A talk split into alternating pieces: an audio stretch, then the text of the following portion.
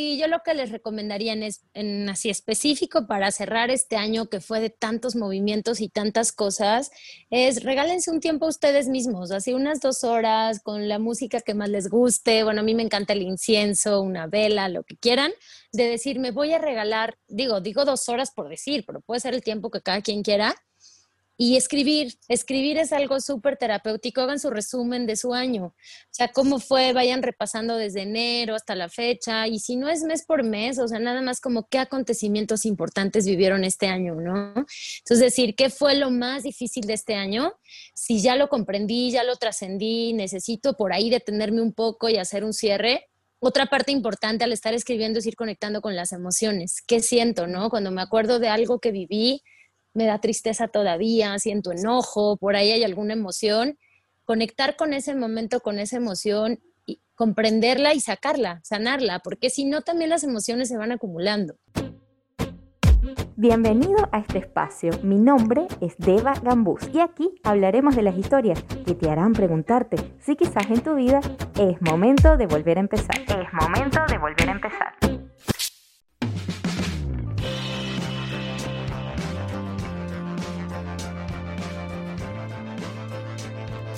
Bienvenidos al episodio número 10 y feliz año, porque no sé en qué momento estén escuchando este episodio, pero yo lo estoy grabando a inicios de enero 2021. Y bueno, eh, espero que hayan recibido un bonito año, hayan pasado unas felices fiestas y les cuento que el día de hoy traigo una invitada encantadora, ella se llama Fer Asensio Fer nos habla desde México y va a hablar acerca del cierre de ciclos. Me parecía súper oportuno hablar de cierre de ciclos ahora que está justo finalizando un año, comenzando un año nuevo y cómo enfrentarlo, ella lo cuenta a través de su experiencia propia. Así que sin más, aquí les dejo a Fer Asensio. Hola Fer, bienvenida a Es Momento de Volver a Empezar. Qué gusto tenerte por aquí. La verdad, tenía rato queriendo invitarte porque, bueno, hemos coincidido en un montón de cosas, ya hemos hablado y sí como tenemos como caminos similares, ¿no?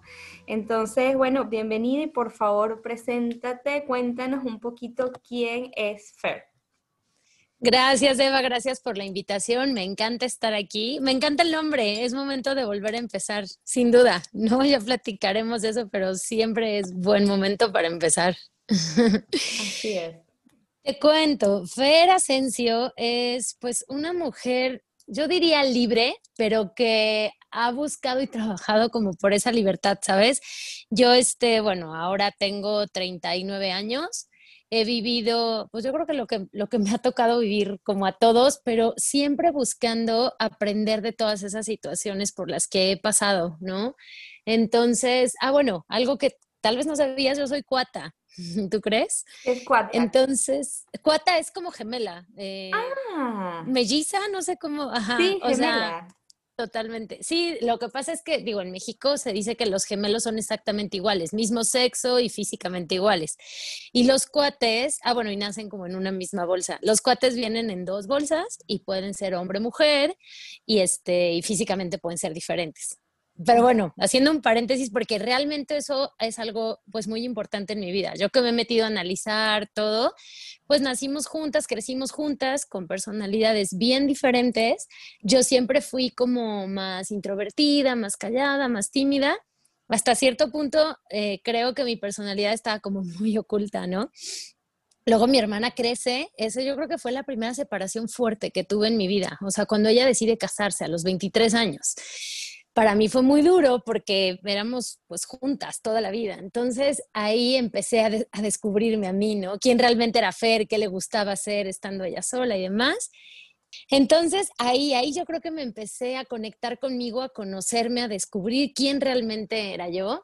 Y bueno, la vida me fue llevando a tener, este, pues yo diría a lo mejor tres relaciones de pareja importantes con los cuales yo la verdad pensé que me casaba yo desde muy chiquita decía, o sea, no sé, me quiero casar joven, tener una familia, ser mamá. Mira, ahora quiero seguir siendo mamá todavía, ¿verdad? Pero yo tengo 39 años, así que mamá joven, pues ya no fui.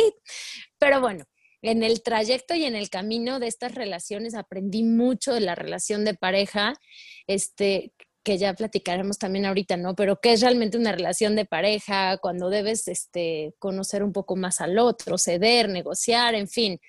Fueron relaciones pues difíciles porque yo puedo decir que, o sea, con todos me he entregado al 100%, he estado ahí y al terminar pues se vuelve pues un tanto difícil, ¿no? Como hacer este cierre, despedirte de la persona, entender que cada quien tiene un camino diferente. Y bueno, ese fue como, como ha sido una parte de mi vida. Y luego hace cinco años em, me tocó vivir una pérdida, yo creo que de las más fuertes también en mi vida, que fue la muerte de mi papá. Entonces, este, bueno, en ese inter, o sea, un poco antes, yo creo que hace 10 años, eh, tomé un, un diplomado en una universidad acá en Puebla, como de recursos humanos y cosas así, porque siempre me han gustado esos temas.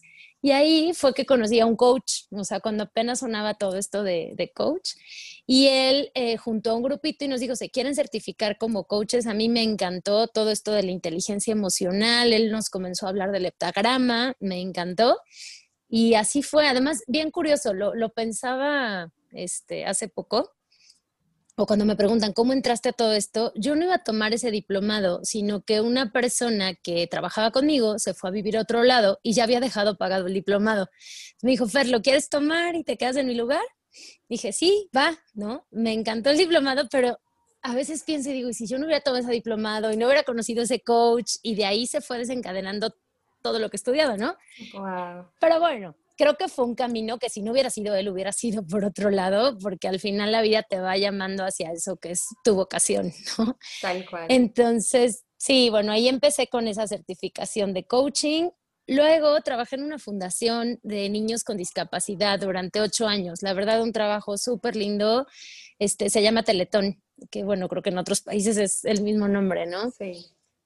Ahí increíble porque por la parte como eh, bueno, empresarial o por la parte profesional, me fui desarrollando mucho. Yo entré ahí a una coordinación en un área al muy poquito tiempo, a un mes, se dio la posibilidad de subir a una subdirección.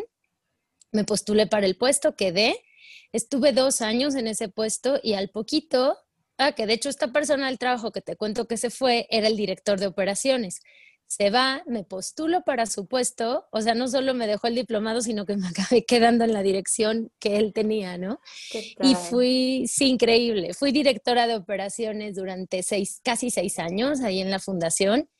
Y bueno, estando ahí en Teletón, eh, dentro, nos dan muchos cursos y capacitaciones y tomé un curso de tanatología y me encantó, ¿no? Entonces, nos, este, nos, vas a hablar, te voy a interrumpir un ratito para irme un poquito más atrás.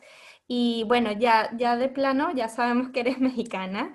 Em, vives, vives en Puebla actualmente, em, pero antes... no. Ah, no vives en Puebla, cuéntame. En la ciudad, en la Ciudad de México. Ah. Llevo desde marzo, que esa es otra parte de, mi historia de vida, pero desde marzo llevo viviendo en la Ciudad de México. Pero sí, toda mi vida viví en Puebla, soy, soy de Puebla, sí. Ok, ok. Y Fer, ya más o menos nos has contado cómo llegaste a este tema del coaching, pues como que coincidencias, como dice uno, pero que en realidad al final no son tan coincidencias, sino que como que ese camino de uno de alguna forma está marcado. Pero tu carrera original, eh, digamos que tenías alguna, o sea, tu carrera universitaria, pues antes de dedicarte a este mundo, ¿qué habías estudiado? Ah, claro, me, fui muy rápido. Este, sí, eh, decidí, fíjate, eso también lo pienso mucho, decidí estudiar administración de hoteles y restaurantes y a veces me dicen, ¿y cómo acabaste en una fundación, no? O incluso ahora en un hospital. Y yo digo, es que para mí sí tiene sentido, porque yo cuando decido estudiar esa carrera fue porque yo, yo me veía mucho en el hotel como atendiendo a las personas, ya sabes, como esta parte de qué necesitas, en qué le puedo ayudar, en fin, ¿no? Como mucho la parte de servicio que eso es algo que creo que tengo desde muy chiquita, o sea, desde muy chiquita me ha gustado ver, estar escuchando a las personas, atendiéndolos, haciendo que se sientan cómodos, que se sientan bien. Y bueno, por eso fue que estudié administración de hoteles y restaurantes. Trabajé un tiempo en turismo, eh, casi seis años. Me enfoqué a todo el tema de congresos y convenciones. Me encantó, la verdad, también trabajar ahí. Y, pero bueno, luego fue que me, me moví hacia Teletón, que es esto que te contaba, que también tenía que ver pues con la atención al cliente, ¿no? En este caso a los niños, pero también a la gente que trabajaba ahí. Entonces, mi puesto siempre fue mucho de, pues, de estar al servicio de los demás. Entonces, bueno, esa, esa es mi carrera, Deba. Sí, pues de alguna forma eso que decimos, ese servicio del otro es como un llamado, ¿no? O así lo veo yo. Definitivamente que tenemos los que estamos en este mundo y como que queremos ayudar y aportar algo a los demás. Pero me encanta, Fer. Ahora sí, eh, cuéntanos un poco, nombraste el tema de la tanatología para mucha gente que no sabe qué es esto. Cuéntanos, porque sé que viene un poco a raíz de, lo de tu papá. Cuéntanos eh, cómo, cómo, llegaste y, de qué se trata para los que no tienen ni idea de qué es esto. Sí, claro, Deba. Mira, la tanatología eh, la crea, bueno, la creadora se llama Elizabeth Kubler-Ross. Ella empieza a trabajar, trabaja muchos años con gente que está como en su lecho de muerte, ¿no? Con enfermos y demás. Entonces, la tanatología como tal eh, te acompaña en el bien morir. O sea, la tanatología nace enfocada a las personas que están transitando por un proceso, por una muerte terminal o por un proceso donde ya van a morir pero lo bonito también de la tanatología es que, digo, además de acompañar a la persona en ese momento, que pues debe ser un momento difícil, eh, se extiende y acompaña también a los familiares, a la gente que está alrededor, ¿no? Entonces, saber cómo está la familia, cómo están procesando esa pérdida, este, que se puedan ir despidiendo de su familiar, en fin.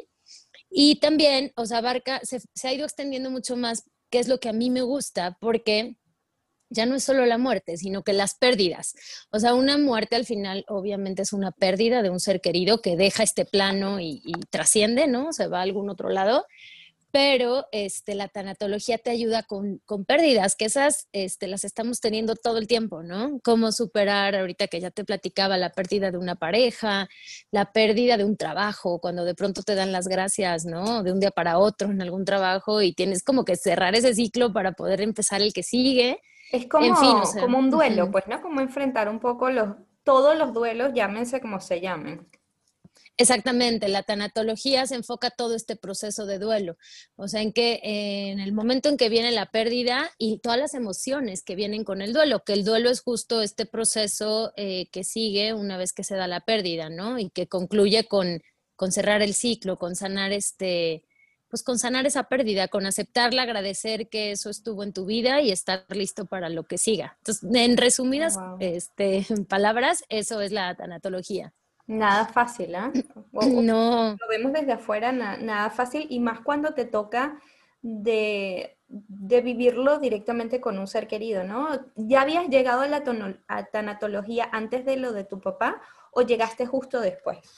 No, fíjate cómo yo digo que la vida siempre te prepara sin que tú lo sepas, ¿no? Ya, ya cuando llegue eso ya estás listo. Yo, como te contaba en la fundación, me invitaron a tomar un curso, lo tomé porque, claro, ahí pues los niños con discapacidad, en el puesto que yo estaba, era apoyar mucho a los papás para que aceptaran esta, pues, como pérdida de no tener un hijo con, este, con, salud este, completa, ¿no? Sino con una discapacidad. Entonces, al final es una pérdida porque cambia su este, su ideal que tenían de su hijo, en fin. Entonces ahí es cuando conozco la tanatología, pero me gusta tanto que me empiezo a adentrar a estudiar y leer un poco más de tanatología. Eso habrá sido, no sé, como yo creo que tres años antes de que muriera mi papá. Entonces, mi papá muere tres años después y es que yo ya retomo todas estas herramientas que tenía. Claro, en ese momento busco a la que era la tanatóloga y le pido que nos ayude a hacer una dinámica a mi familia y a mí, pero muchas cosas yo ya las traía. Y fíjate cómo te digo que te prepara la vida, de Eva, porque nosotros somos cuatro, cuatro hermanos y mi mamá. Todos íbamos, mi papá muere en un hospital, ¿no? En terapia intensiva. Todos íbamos a verlo diario pero el día que mi papá muere, por diferentes razones, solo pudimos estar mi mamá y yo. Entonces, me tocó acompañarlo esas tres últimas horas de vida, que en tanatología lo vemos mucho, ¿no? O sea, qué pasa con el cuerpo, con el alma, con la persona, el espacio. Entonces, pues empecé ahora sí que ya intuitivamente, porque no lo racionalizas tanto, a sacar todos estos conocimientos que yo ya tenía, a vivirlos en primera persona, a hablar con él, porque pues, te dicen que el oído es el último sentido que se pierde cuando una persona muere, a transmitirle mucha calma, mucha paz, para que él pudiera hacer este tránsito de la, de la vida a la muerte o del trascender de su alma con la mayor, este, con el mayor acompañamiento y la mayor paz posible, ¿no? Entonces me tocó vivir ahora sí que una muerte y una pérdida como lo es pues, un padre ahora sí que en primera fila y acompañándolo a él justo en esas últimas horas de vida, digamos, ¿no? Wow. Y acompañar, guiar a tu mamá quizás, ¿no? O sea, ahí te tocó no solamente el enfrentarlo tú, sino como que ayudarla a ella a, a pasar ese proceso. Sí, fíjate que mi mamá me lo dice mucho porque digo, además, pienso, cuando ves la vida en reversa, que a veces me gusta verla así, te, te, caen tantos veintes y entiendes todo. Es como un libro que está perfectamente bien escrito. Yo te cuento así rápido, me fui a vivir sola como desde los 30, 31 años y regresé, pues esto que habrá sido como los 34. Regresé a casa de mis papás porque ya iba yo a comprar un departamento, pero en lo que se arreglaba el trámite de la hipoteca y todo eso, les dije a mis papás, voy a regresar con ustedes. Nunca imaginé que regresaba prácticamente para despedirme de mi papá. O sea, yo regresé y, y al mes de estar viviendo con mis papás otra vez, a mi papá lo internan. Además fue también como sanar esa parte porque cuando yo me voy a vivir sola, bueno, yo crecí en una familia pues católica muy tradicional y demás, mi papá se enojó mucho conmigo de que yo y siendo mujer, en fin, todas estas creencias que tenemos, ¿cómo era posible que estuviera dejando mi casa sin salir casada, ¿no? Vestida de blanco. Eh, esas típicas creencias. Totalmente. Entonces, como que regresé a sanar esa partecita, ¿sabes? Como decirle a mi papá, aquí estoy, este, he trabajado, hoy estoy lista para comprarme una casa, pero vengo a estar con ustedes, ¿no? Mi papá estaba feliz de que yo estuviera ahí de regreso. Entonces, a lo que iba ahorita que me decías de acompañar a mi mamá, literal dormíamos mientras internan a mi papá, dormíamos en el cuarto mi mamá y yo. Yo la acompañaba en la noche, en la mañana, íbamos al hospital juntas. En fin, mi mamá me lo dice, me dice, me sentí muy acompañada por ti por eso. Y yo pues no sé, siento pronto algo que me caracteriza, es como el buscarle el lado positivo a las cosas, ¿no? Yo era como, ánimo, mamá, va a estar bien, vamos a platicar con él, vamos a saludarlo. Claro, yo siempre pensé que mi papá iba a salir de terapia intensiva para regresar a la casa, ¿verdad? Pero bueno, es ahí donde tienes que estar preparado para todos los escenarios y, este, y asumirlos, porque al final la vida pues es perfecta y se va acomodando como, como tiene que ser. Totalmente, totalmente. Me encanta porque realmente no, no es un proceso fácil y, y, de alguna forma ya la vida, como tú dices, te había preparado para enfrentarlo y guiar a otro. Y me encanta porque ahí nombraste algo también y es algo que hemos visto nosotras un poco, no solo en la certificación de coaching de Sherpa, sino ya como uno de tus proyectos o talleres que tienes actualmente y ahora me voy más bien a adelantar y voy a hablar del, tema de los cierres de ciclos, ¿no? Eh, la muerte definitivamente es uno de ellos, pero sé que en tu vida has enfrentado otro tipo de cierres de ciclos y nada, quizás hablarnos un poquito de cómo, cómo los has llevado. Eh, bueno, obviamente ya tienes súper herramientas para enfrentarlo, pero cómo los has llevado y no sé, ¿qué, qué le recomendarías a alguien eh, que está enfrentando ahorita un cierre de ciclos, eh, sobre todo con este tema pandemia, pues, ¿no? Claro, claro.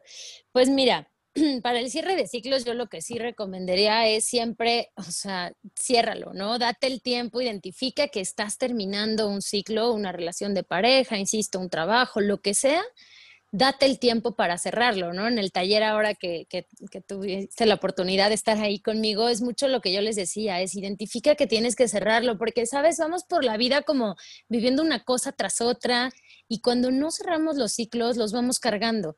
Y entonces, claro, en las parejas pues ya empiezan estos momentos donde no cerraste bien toda tu relación anterior y luego, luego el típico de un clavo saca otro clavo, ¿no? Quieres empezar otra relación porque eso te va a sanar, te va a hacer olvidar y demás y pues no, malas noticias. Si no cerraste lo que tenías que haber cerrado, trascendido lo anterior, lo vas a repetir, ¿no? Y así con patrones. Sí. Exacto. Entonces, por un lado, yo lo que recomendaría es siempre eh, buscar estar acompañado con algún terapeuta, con alguien que te ayude en ese proceso, porque no es fácil. Claro que hay muchas técnicas y cosas que tú puedes hacer solo, y yo lo hago, pero yo misma busco este, busco terapia. Eh, te voy a platicar otra, otra pérdida como fuerte que tuve fue el divorcio. Me casé al poco de que muere mi papá, empiezo una relación, todo muy bonito, muy rápido también, pero bueno, me caso y este, y, y bueno, al final no funciona, nos divorciamos y yo ahí, ahí sí dije, a ver, tengo muchas herramientas, pero necesito ayuda. Bueno, ahí fui con la tanatóloga, fui con la astróloga, con mi terapeuta, con mi psicólogo, hice este, meditación de cuencos, te juro, hice de todo porque yo decía, de verdad, es tan importante para mí el formar una familia y demás que digo, quiero cerrar esto bien, ¿sabes? Si esto no funcionó, no quiero arrastrar nada de esto a la relación que esté por seguir. Entonces, ahí sí, ahí me, me saturé de terapias y de cosas. O sea, creo que dos meses intensos donde dije, lo quiero cerrar. Pero bueno, como te digo, ya teniendo el conocimiento de lo importante que era cerrar ese ciclo. Es bonito porque, porque es tomar la responsabilidad, pues tú dijiste, ok, Sí, está, es un proceso fuerte, un divorcio no es nada sencillo, yo también he pasado por eso, independientemente de las condiciones, independientemente del tiempo, independientemente de que, bueno, en tu caso no tuviste hijos, ¿cierto? No, no tuve hijos, cierto. Y, así, pero, pero son, son procesos que no son fáciles y que muchas veces eh, nos podemos quedar allí mucho tiempo si no tomamos la responsabilidad de sacarnos nosotros mismos del hueco, ¿no? Y, y ahí te hablo de psicólogo, coaching, eh, astrología, meditaciones, lo que sea que te funcione, pero que tú mismo decidas eh, hacer algo y hacer algo no solamente para sacarte del hueco en ese momento y pasar la depresión, la tristeza, el momento duro, sino también porque, como dices, no deberíamos estar arrastrando esto a una siguiente relación, ¿no? Entonces, Así es. Porque, porque sí, pues hay que hacer el trabajo del cierre de ciclo. ¿Qué, qué nos puedes, qué, qué no, o sea, como dices tú, quizás hay que llevarlo a, terapia y, y buscarlo, ¿no? Pero un tip, un consejito rápido que nos pudieses dejar para cerrar este ciclo de año 2020? Pudiera ser tomar tu taller si haces alguna otra edición. ¿Qué, nos, ¿Qué nos recomiendas por allí? Sí, el taller yo creo que va a ser uno en enero, ya más bien para la proyección del 2021, ¿no? Pero sí, yo lo que les recomendaría en, en así específico para cerrar este año que fue de tantos movimientos y tantas cosas, es regálense un tiempo a ustedes mismos, así unas dos horas con la música que más les guste. Bueno, a mí me encanta el incienso, una vela, lo que quieran, de decir, me voy a regalar, digo, digo dos horas por decir, pero puede ser el tiempo que cada quien quiera y escribir, escribir es algo súper terapéutico, hagan su resumen de su año, o sea, cómo fue, vayan repasando desde enero hasta la fecha, y si no es mes por mes, o sea, nada más como qué acontecimientos importantes vivieron este año, ¿no? Entonces, decir, ¿qué fue lo más difícil de este año? Si ya lo comprendí, ya lo trascendí, necesito por ahí detenerme un poco y hacer un cierre, otra parte importante al estar escribiendo es ir conectando con las emociones. ¿Qué siento, no? Cuando me acuerdo de algo que viví, me da tristeza todavía, siento enojo, por ahí hay alguna emoción, conectar con ese momento, con esa emoción, y comprenderla y sacarla, sanarla, porque si no también las emociones se van acumulando. Como Entonces yo yo tiempo de sentirlas. Totalmente, sí, o sea, si tuve, no sé, que, que justo por la pandemia me liquidaron en mi empresa y despidieron a mucha gente y me quedé sin trabajo, y todo fue muy rápido y no me ha dado tiempo ni de procesarlo ni de pensarlo, este, pues, ¿qué pasó, no? Por ejemplo, una chica que tomó el taller con nosotros, ya ves que nos platicaba, que murió su hermano en enero y estaban entre que viendo y que sí, de repente llegó la pandemia y ella nos decía, es que no nos ha dado tiempo de despedirnos de él. Y yo le decía, júntense, despídanse, hagan por ahí este, lo que sea, escríbanle tanto por él, porque ya trascendió y demás, tanto como por ellas mismas, ¿no? Entonces, eso, o sea, para cerrar el 2020, que fue un año súper movido, escribir o escribirse una carta a ustedes mismos, como, como acompañándose y diciendo, ya vivimos todo esto y sobre todo, ¿qué queremos para lo que sigue, no? O sea, ya trascendí, ya aprendí, ya identifiqué mis procesos, lo que sea. ¿Y qué quiero? Que ahí hay otro ejercicio bien padre, digo, sé que eso ahorita no me preguntaste, pero para proyectarte el 2021. Genial. Pues justo decir qué quiero, ¿no? Ya tengo claro qué sí me funcionó, qué no me funcionó, qué sí quiero. Totalmente. Qué sí quiero y proyectarte. Para los que están escuchando, Fer, ese taller del que estamos hablando es un taller llamado Cierre de Ciclos, increíble, que les recomiendo muchísimo porque la verdad a mí me encantó, me sirvió. De hecho, todavía estoy usando algunas herramientas que nos dejó Fer. Y bueno, como nos está contando aquí, para el 2021 va a sacar en enero nuevamente este taller. Así que bueno, le hacemos la promoción de una vez porque por favor tienen que hacerlo. Gracias, de más, sí. Sí, Fer, háblanos ahorita que ya tocamos ese tema pandemia, ¿qué, qué aprendió Fer? ¿Qué te dejó a ti la pandemia? ¿Qué fue el mayor aprendizaje o qué mm. cambio o qué evento catártico en tu vida? ¿Qué cosas, a ver, quizás no tan buenas, disfrazadas de, de, buenas, eh, que, que, tuviste que afrontar y, y trascender durante este año? Uf, para mí Deba fue un año súper movido y sí, ahora que hacía también este ejercicio que, que, yo les platicaba, decía, sin duda la FER de enero y la FER de ahorita de diciembre es otra, completamente. Yo en enero seguía trabajando todavía en esta fundación que te cuento, en Teletón, y, pero ya con muchas ganas de empezar mi proyecto, de ser 100% coach y demás. Pero bueno, en ese inter yo llevaba ya una relación de año y medio con mi exnovio, que él vivía aquí, en la Ciudad de México y cómo todo se acomoda. Yo creo que la Ciudad de México me estaba llamando porque además siempre me ha gustado mucho la Ciudad de México. Yo estaba en ese inter de decir, él me decía, vente conmigo, yo te mantengo, renuncia, no sé qué. Pero no, siempre he sido muy activa, muy de querer estar haciendo cosas. Pasaba por mi mente y decía, bueno, sí, ya, que él me mantenga, ¿no? Me olvido todo esto. Vaya, pues sí me dedico a, a, toda mi vida de life coach, pero pues como estaba empezando, no es como que fuera a empezar este, pues así como ya súper bien, ¿no? Como sabes, pues todo es un proceso. Entonces, total que en eso estaba, cuando me buscaron por LinkedIn de, de esta cadena de hospitales, este, de acá, en la Ciudad de México, se llama Star Médica, donde estoy actualmente, y me dijeron, va a abrir un hospital nuevo en la Ciudad de México, nos gusta tu perfil, queremos entrevistarte y ver si te interesa el puesto, ¿no?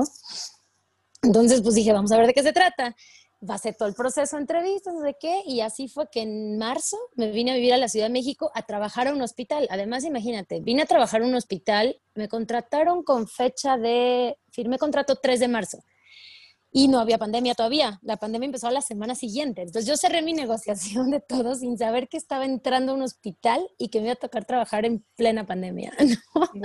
Entonces ha sido, o sea, cuando yo ahora lo veo, digo, bueno, la vida Dios quería que yo estuviera aquí en este momento es muy curioso porque yo ahora estoy en la gerencia administrativa del hospital, pero aún así me toca platicar mucho con las familias, así justo hoy, por ejemplo, igual con los familiares de un señor de 90 años, igual él no tiene COVID, pero está hospitalizado y tienen que ir pensando que, pues, qué va a pasar, ¿no? Y siempre en terapia intensiva cabe la posibilidad de que la gente muera. Pues ya te cuento yo, mi papá murió en una terapia intensiva, ¿no?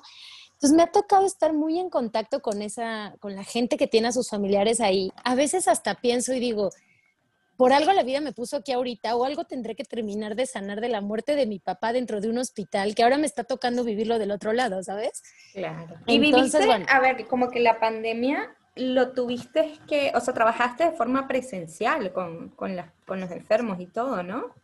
Sí, totalmente. Desde ese día de marzo que yo llegué y empezó la pandemia y con sus altas y bajas, la inauguración del hospital se retrasó un poco, pero llegó un momento en que ya era necesario que hubiera que abrir el hospital porque se necesitaban camas.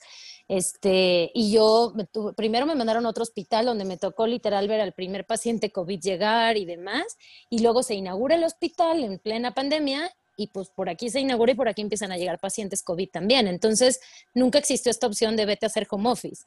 Entonces, he estado trabajando todo el tiempo. O sea, a mí no me tocó vivir esta cuarentena de vete a encerrar a tu casa, que yo a veces decía, por favor, yo es lo que quiero, ¿no? Porque, pues mira, con la apertura entraba a trabajar ocho y media y salía 10, 11 de la noche a veces.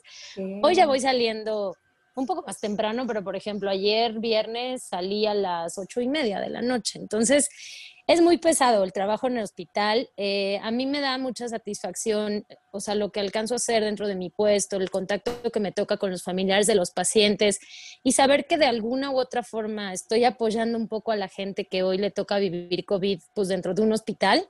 Eso la verdad me da mucha satisfacción. Pero sí ha sido un cambio total. Y luego esta relación que te cuento, pues terminó hace cuatro meses o cinco ya. Otro cierre de ciclo. Total, total. O sea, yo, llegó un momento en que me vi y dije, ¿qué hago? O sea, sigo en el hospital, me regreso a Puebla, vuelvo a pedir trabajo en la fundación en la que estaba. ¿Sabes? O sea, digo, además te cuento, yo tengo un departamento allá en Puebla que además ni no se ha rentado ahorita, entonces decía, ¿qué hago? ¿No? O sea, aquí estoy pagando una renta. Total que mira, estamos ya en diciembre, todo va caminando bien, sigo en el hospital, este, trabajé mucho mi, mi cierre de ciclo de esta relación también y bueno, pues aquí estoy ahora. Como que en, resumen ha sido de aprendizaje, ¿no? De cambios, de, de, mudarte, de trabajo, de pareja, pero que al final de cuentas han sido los aprendizajes que necesitabas vivir y, y que te han transformado en la Fer de hoy, que también les adelanto. Eh, Fer se está formando como Life Coach Sherpa, es también una colega de la certificación para Life Coaches. Así que, bueno, pues creo que como meta tenemos los que estamos participando en esa formación, es dedicarnos de una forma de, como más de lleno a este tema del coaching, ¿no?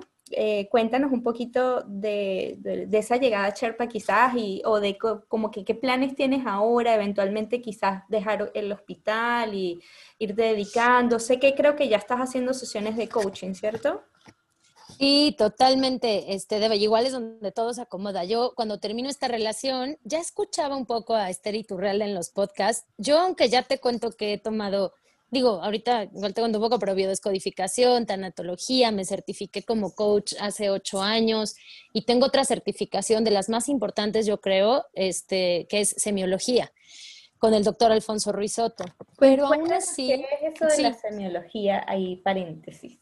Sí, te cuento y ahorita me regreso a decirte que, o sea, lo, lo, importante que fue que Esther apareciera en mi vida y hacia dónde sigue. Pero sí, me detengo con semiología. Mira, la semiología bueno, viene ya como más de un tema este, como literario que es la semiótica, que estudia el significado de las cosas. Pero el doctor Alfonso Ruizotto este, creó este instituto, que es el Instituto de Semiología de la Vida Cotidiana, en donde él aplica semiótica y semiología al estudio de los procesos que las personas viven. O sea, para ponerlo en palabras como más terrenales, la semiología estudia más bien, se voltea a ver a la persona hacia adentro. O sea, el doctor Alfonso siempre dice que el modelo tradicional educativo está hecho para que la persona vea hacia afuera como de la piel hacia afuera. Volteas a ver qué hay en tu entorno, ¿no? Todo lo que te enseñan, matemáticas, este, ciencias, historia, todo es qué pasó, las personas y tal. Pero nada es, y es, la semiología se basa completamente en eso, volteate a ver hacia adentro. ¿Qué son tus emociones? Por ejemplo, dentro de todos los módulos que, que tomé en esta certificación es la semiología de la felicidad, la semiología de la vocación de vida, la semiología eh, de, no sé, hay un módulo únicamente de heptagrama, ¿no? Los tipos de personalidad. La semiología de la muerte, hay otro módulo. Entonces, eh, me encanta porque semiología me ha dado muchas herramientas para entender todos los procesos por los que una persona pasa en la vida cotidiana, en el día a día. Entonces, en esa certificación me certifiqué ya como consultora, estoy certificada para dar consulta y estoy terminando a la par que la de Sherpa, la certificación para ser comunicadora. Es decir, para que yo pueda dar conferencias y pueda a su vez replicar todos estos cursos de semiología a más personas. Digo, esto está entre mis proyectos, no estoy segura si 2021, pero bueno, en algún momento pronto podré dar yo también todos los talleres y cursos de semiología. Qué genial. Mm, Te felicito, Fer. y bueno, entonces llegaste, Esther. Esther Iturralde es nuestra mentora, la Sherpa de Sherpas, como decimos, que es la creadora de esa certificación que estamos nosotras cursando ahorita. Y llegaste allí, entonces como que dijiste, aquí, aquí es. Totalmente. Yo, fíjate, como muchos llegan con Esther por Instagram, ¿no? Me llegó una publicidad, algo, porque me encanta estar escuchando podcast y cosas de todo esto de autoconocimiento. Y dije, ah, está padre, ¿no? Está chava lo que dice. Y creo que a Esther nunca le he contado la historia tampoco. Pero bueno, la escuché, dije, está padre, y la empecé a escuchar pero ahí yo seguía con mi exnovio, ¿no? Todavía. Y luego cuando terminó mi relación, justo estaba anunciando este curso que ella tiene de Epic Heart para corazones rotos y demás, y me inscribí al gratuito. Y lo tomé, me ayudó muchísimo porque me cayó como anillo el dedo. Fue justo la semana en que había terminado, porque además, o sea, a mí, a me ha pasado mucho que cuando se termina un proceso se terminan muchos juntos. Entonces fue, fue muy pesado porque ya estaba la pandemia con todo, terminó la relación y estaba inaugurándose el hospital.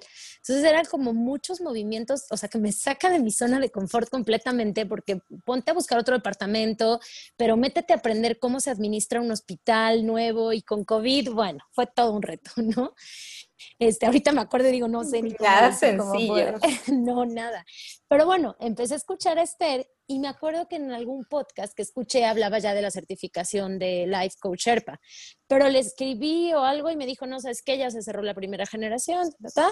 Y luego, ¿qué habrá sido? Hace un par de meses, yo creo, me dijo, Fer, volví a abrir lugares, si te interesa. Ah, no, pero poquito antes de eso dije, yo ya con esta inquietud de decir, esto es lo mío, me quiero dedicar a esto al 100%, y contraté a Esther, que además tiene su despacho de comunicación, para que me hiciera mi logotipo, mi página. Entonces, bueno, ahorita si se meten a mis redes sociales, toda la imagen que tengo, pues le pagué y contraté a Esther para que me hiciera mi, mi imagen, ¿no? Que por cierto es hermosa tu imagen. Me Ay, me encanta, me encanta. No sé, la hice con mucha pasión, mucha dedicación. Esther me fue acompañando ahí de la mano, increíble. Total que cuando la voy conociendo me doy cuenta que justo es lo que hacía falta, porque con tantos cursos que he tomado y todo, como que, y ella lo dice con esta certificación de Sherpa, digo, para que si los que nos escuchan, alguno tiene este interés de ser coach, me encanta cómo lo hace Esther, porque te digo, a pesar de todos los conocimientos que ya tengo, me hacía falta alguien que me aterrizara con qué herramientas necesitas, cuánto te cuesta, cómo lanzas tu plataforma, cómo haces tu marca, como estas cosas tan claves que nadie te dice, o ya en una consulta en el día a día ejercicios más prácticos, porque aunque semiología me ha dado muchos y tanatología también, Esther, Esther lo lleva muy de la mano a la práctica, ¿sabes? Entonces, me encantó porque dije, llegó justo en el momento en que yo quiero ya pues independizarme y no he encontrado el, el cómo dar ese paso y siento que Esther llegó como a ayudarme a dar ese, pues ese paso y ese empujoncito que me estaba haciendo falta. Totalmente. Yo creo que Esther ha sido, todos hemos llegado a ella por alguna situación en particular y hemos encontrado mucho más de lo que buscábamos, ¿no? Para los que quieran escuchar su podcast, se llama Reinvéntate y es increíble porque también toca tantos temas y como dices, quizás los hace tan cercanos eh, que tú sientes muchas veces que te está hablando, ¿no? Y ahí pasa con tema de corazón roto, con temas de, ahora esto de, Sherpa, pues te habla un poco de cómo certificarte, cómo tener herramientas. Y eso, a la gente que le, que le guste esta área, también recomendamos eh, mucho su, su curso porque no, no, no es solamente, o sea, y, era una duda que yo tenía al inicio, ¿no? Mucha gente piensa que para empezar a ser coach, de alguna forma tienes que haber sanado todas tus, todos tus problemas o todos tus traumas y resulta que eso nunca va a pasar, ¿no? O digamos que no siempre vas a estar exento de problemas, siempre va a haber algo por ahí de vocación, de trabajo, de pareja, de familia, con tus hijos, que con lo que tengas alguna traba, algo que estés trayendo de, de, de niñez, no sé. Entonces, bueno, ella, ella te hace darte cuenta que, que puedes seguir trabajando en ti, mientras tanto también puedes ayudar a otros en experiencias ya trascendidas. Entonces, bueno, genial que hayas llegado y que no, bueno, no, nos hemos conocido justamente por eso, así que eh, les recomendamos esta certificación también. Muy bien, Fer, bueno, me encanta eh, todo lo que dices y, bueno, sí se, se ve que, has pasado por procesos eh, fuertes. Quería preguntarte, aparte de lo que son las herramientas, digamos, del coaching y de, y de estos estudios que tienes, ¿has encontrado eh, como que algún libro que hayas leído y te haya un poco marcado y digas, esto se lo tengo que recomendar a alguien? Ay, sí hay varios y que han sido como en diferentes momentos. Em, eh, uno de los primeros fue el, Poder de la Hora, no sé si lo has leído. Eckhart Tolle. Ajá, me, gusta mucho. Ese, ese sí me marcó, me identifiqué. Es un libro bien profundo, Fer, ¿verdad? Sí, sí, totalmente. Y que te lleva a centrarte al, pues al presente, ¿no? Al momento, a lo que estás viviendo. Este, sí, ese, ese me encanta. Y otro que es como muy de cabecera, eh, los cuatro acuerdos. Los cuatro acuerdos que es muy básico. ¿Sabes? Hay otro, ahorita me estoy hablando de muchas vidas, muchos maestros. Me encanta, de Brian También, eh, ándale, esos tres yo creo que son mis, mis, favoritos, que además los he leído y los vuelvo a leer y, y y me gustan mucho. Ese, ese último, pues también un poco va de la mano con este tema de, otras vidas, ¿no? Y, y, cómo, yo, bueno, a mí me hizo ver un poco cómo no, no te aferras tanto cuando tienes un proceso de duelo de muerte, porque piensas que tu alma está realmente trascendiendo, ¿no? O, o, por lo menos yo lo vi así cuando leí ese. Sí, justo, eso, y ese es un tema que me encanta porque es Ah, te, relajas más en pensar que la vida es más simple, en decir, a ver, no, no todo es esta vida, o sea, ya tuviste más vidas, van a venir otras más, esta solo es una partecita, disfrútalo. A mí es como luego me encanta ver la vida como, como una niña que está jugando y que está aprendiendo y que relájate, o sea, al ratito tu alma va a seguir creciendo y evolucionando. O como esto de somos, este, se me fue como seres espirituales viviendo una experiencia Se me fue como humana, ajá, terrenal, ¿no? Tal cual. Así es. Listo, Fer, me encanta. Y bueno, de planes para el 2021 para Fer, aparte de taller en enero. Sí, no, traigo, te juro, mi mente y últimamente así da como mil vueltas. Justo ayer le marqué a una amiga con la que en algún momento di un taller y me dice, Fer, es que yo te he traído en mente también y hay que hacer algo juntas. Entonces, siento que todo se está acomodando muy bien, muy padre, con toda esa fuerza y esa energía en 2021 sí me veo ya dedicándome 100% a esto que es life coach. Eh, traigo ahí en la mente hacer algunos, ojalá todo con la pandemia pues vaya pues mejor, porque me encanta, eh, traigo mucho en la mente hacer un retiro, un retiro de fin de semana, como trabajar con parejas, puede ser, un retiro de parejas o individual, todavía no lo tengo muy claro, pero de fin de semana hay en un bosque, ¿no? Que ahí ya, ya tengo hasta visto el lugar y todo, pero eso, digo, está en mi mente, ya lo estoy aterrizando, en cuanto tenga algo ya te platicaré, pero esos son mis planes, seguir con la consulta, seguir dando talleres, este, te digo, armar estos retiros y cosas y dedicarme al 100%. No te podría decir si marzo, mayo, cuándo, pero sí creo que en la primera mitad del próximo año ya, este, ya dejo toda esta parte. En México le llamamos Godín, que es como como ser un empleado, ¿no? Entonces, ha sido increíble para mí esa parte también, sin duda me ha dejado mucho en la parte profesional, el contacto con la gente y demás, pero ya veo mucho en mí estas ganas y esta necesidad de, entregarme a la gente, de dar todo esto que yo he aprendido y de tener libertad de tiempo, la verdad también de va, o sea, solo, sobre todo con este trabajo tan absorbente que hoy tengo, digo, ya quiero mi libertad de tiempo, ¿no? Entonces, sí, me veo, ahora que les daba el taller, digo, es que de verdad el tiempo se me pasa volando, me apasiona esto, todo el tiempo, en cuanto veo más cursos, lo sigo tomando porque oh, esto no termina, o sea, no es que ya lo que soy y ya lo doy, ¿no? O sea, tienes que seguir trabajando contigo, como tú decías ahorita es bien cierto, o sea, yo he trascendido cosas, pero sigo trascendiendo más y seguramente vendrán más retos en mi vida, ¿no? Esto no se acaba pero si muchas cosas me han funcionado y las puedo compartir con los demás, pues qué mejor que hacerlo, ¿no? A través de sesión individual o de, o de talleres o cursos. Súper, súper, sí, así es. Y bueno, creo que un poco soltarlo, ¿no? O sea, yo creo que este año nos dejó que mm, no es que no hay que hacer planes, porque puedes hacer planes, pero no apegarte al resultado. Sé que mucha gente tenía planes para su 2019 y, perdón, para este año y pues nada que ver con lo que tenía en su cabeza, ¿no?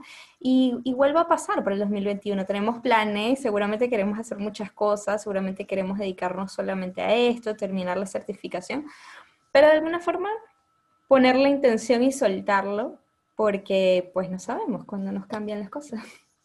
Qué importante eso que dices, porque yo lo digo todo el tiempo. O sea, sí ten clara tu meta, pero que sepas que hay camino A, B, C y D y que incluso esa meta se puede replantear en algún momento. Porque, sabes, a mí me pasaba mucho eso de quiero esto y quiero esto y además controlando y a fuerza por este camino, no, no, o sea, sufres y te frustras muchísimo porque la vida no funciona así. Es más, casi nunca se va a dar como tú lo estás planeando, ¿no? Solo si es bueno, pues tener un rumbo hacia dónde vas, qué quieres y el cómo este, la vida te lo mostrará. Parecerá, tal cual. sí. Tal cual, me encanta, Fer, qué lindo. Bueno, para ir cerrando un poquito, eh, cuéntanos de tus redes, dónde la gente te puede seguir, tu página web, tu Instagram, donde estés más activa, si quieren sesiones de uno a uno, eh, cuéntanos. Sí, claro que sí, Deba. Mira, mi página, bueno, es todo es como mi nombre. La página es www.ferasencio, que es mi nombre, mi apellido es ASC y luego ENCIO, entonces es ferasencio.com. Y en Instagram me encuentran como eh, arroba Ferasencio Life Coach. ¿Sale? Ahí esa mismo Esfera Asensio Life Coach es como estoy en Facebook. Esas tres redes son donde más este, movida estoy. Ah, bueno, otro proyecto que traigo el próximo año es el podcast, Deba. Ese, este, ya, ya. ¿En serio? doy muchas, sí, muchas vueltas porque le pienso el nombre, como el tipo de podcast que quiero, ya sabes, pero lo traigo muy en mente. Entonces, bueno, ya te, ya te contaré cuando lo tenga. Por ahora Instagram es donde más movida estoy eh, yo como dejo es que les doy 20 minutos de sesión gratuita, sin costo. Entonces la pueden agendar ahí mismo en mi página, viene el link, agendan la sesión, por ahora todo es por Zoom. Entonces agendan esta sesión de 20 minutos, nos conocemos, ven cómo trabajo y ya, pues si les interesa, armamos un plan, este, puede ser ir sesión por sesión o armamos un plan de seis o de ocho sesiones para trabajar como algo en específico. Sabes, como a mí me gusta mucho, ya, lo, o sea, con todo lo que he estudiado, como marcar un tiempo, ocho, diez sesiones, doce máximo, porque estos terapeutas que te dicen, no sé, alguien te dice, llevo seis meses con mi terapeuta, ¿no? Entonces, ajá, y te está sirviendo, no te está sirviendo. O puede ser que en 12 sesiones trabajes algo y luego digas, ok, ahora quiero trabajar otra cosa. O cuando tampoco la persona que ve las terapias tiene la claridad, oye, estoy viniendo, pero ¿en qué momento vamos a terminar? ¿O cómo va a ser?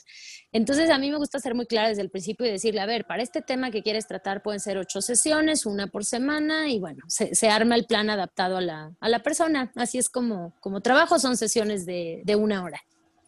Genial. Genial, bueno, aprovechen esta oportunidad. Fer está diciendo que da una sesión de 20 minutos gratis, así que por lo menos eso los puedo orientar a ver si, si Fer los puede ayudar, a conocer un poquito más de qué se trata eh, ese problema que quieren tratar, ese tema que quieren tratar, así que súper Fer. Bueno, eh, me encanta, no sé si quieras decirnos algo más eh, para cerrar, nos quieras dejar alguna eh, dato, tip, no sé, mensajito para el 2021, no sé, lo que nos quieras comentar. Ay, pues yo nada más para cerrar, a lo mejor diría, conéctense mucho con ustedes mismos. O sea, la vida nos orienta y nos empuja siempre a conectarnos con todo lo de alrededor, más en estas fechas, ¿no? De diciembre, que yo lo veo tan contradictorio. Es mucha mercadotecnia, regalos, todo lo comercial, pero por otro lado también el momento de estar con la familia. Te cuento rápido, por ejemplo, un juego que quiero hacer con mi familia este año es que cada quien escriba cinco preguntas o seis. Por ejemplo, ¿cuál fue tu mejor momento en este año? ¿Qué es lo que más, el reto más importante al que te enfrentaste? ¿Qué fue lo que más aprendiste? Haces los papelitos, los echas literal en un bote, se revuelven y vas dando rondas. Entonces, cada quien saca un papelito, lee la pregunta y en voz alta le platica a los demás ese momento, ¿no? O sea, como aprovechar estos momentos de conexión con la familia, porque a veces estamos tan desconectados que incluso aunque convives, no te estás conectando, o sea, nada más, hola, ¿cómo estás? Bien, y todo es como muy superficial, ¿sabes? En automático. sí, yo de último consejo les diría eso, conéctense con ustedes mismos, escúchense, conózcanse, sientan sus emociones, dense estos ratitos para estar con ustedes solos, escriban al empezar el día, al terminar el día. Y pues eso, en estas fechas, si van a ver a la familia, traten de hacer algo diferente, ¿no? Que la convivencia tenga una conexión un poquito más profunda. Qué bonito mensaje para cerrar. Muchísimas gracias, Fer. Me encantó este espacio contigo. Eh, bueno, gracias por haberte tomado el tiempo para estar en Es Momento de Volver a Empezar. Como le decíamos, siempre hay una nueva oportunidad y toca empezarse y empezar y reinventarse nuevamente todos los días. Totalmente, Deba. Siempre es momento de volver a empezar. Muchas gracias. Me encantó. Gracias a ti. Chao, chao. Un beso. Bye. Gracias por escucharme. Si te hizo clic alguna de estas historias, escribe en la cuenta del podcast arroba es momento de volver a empezar. Arroba es momento de volver a empezar. Chao, chao. Hasta un próximo episodio y recuerda que lo mejor siempre está por venir.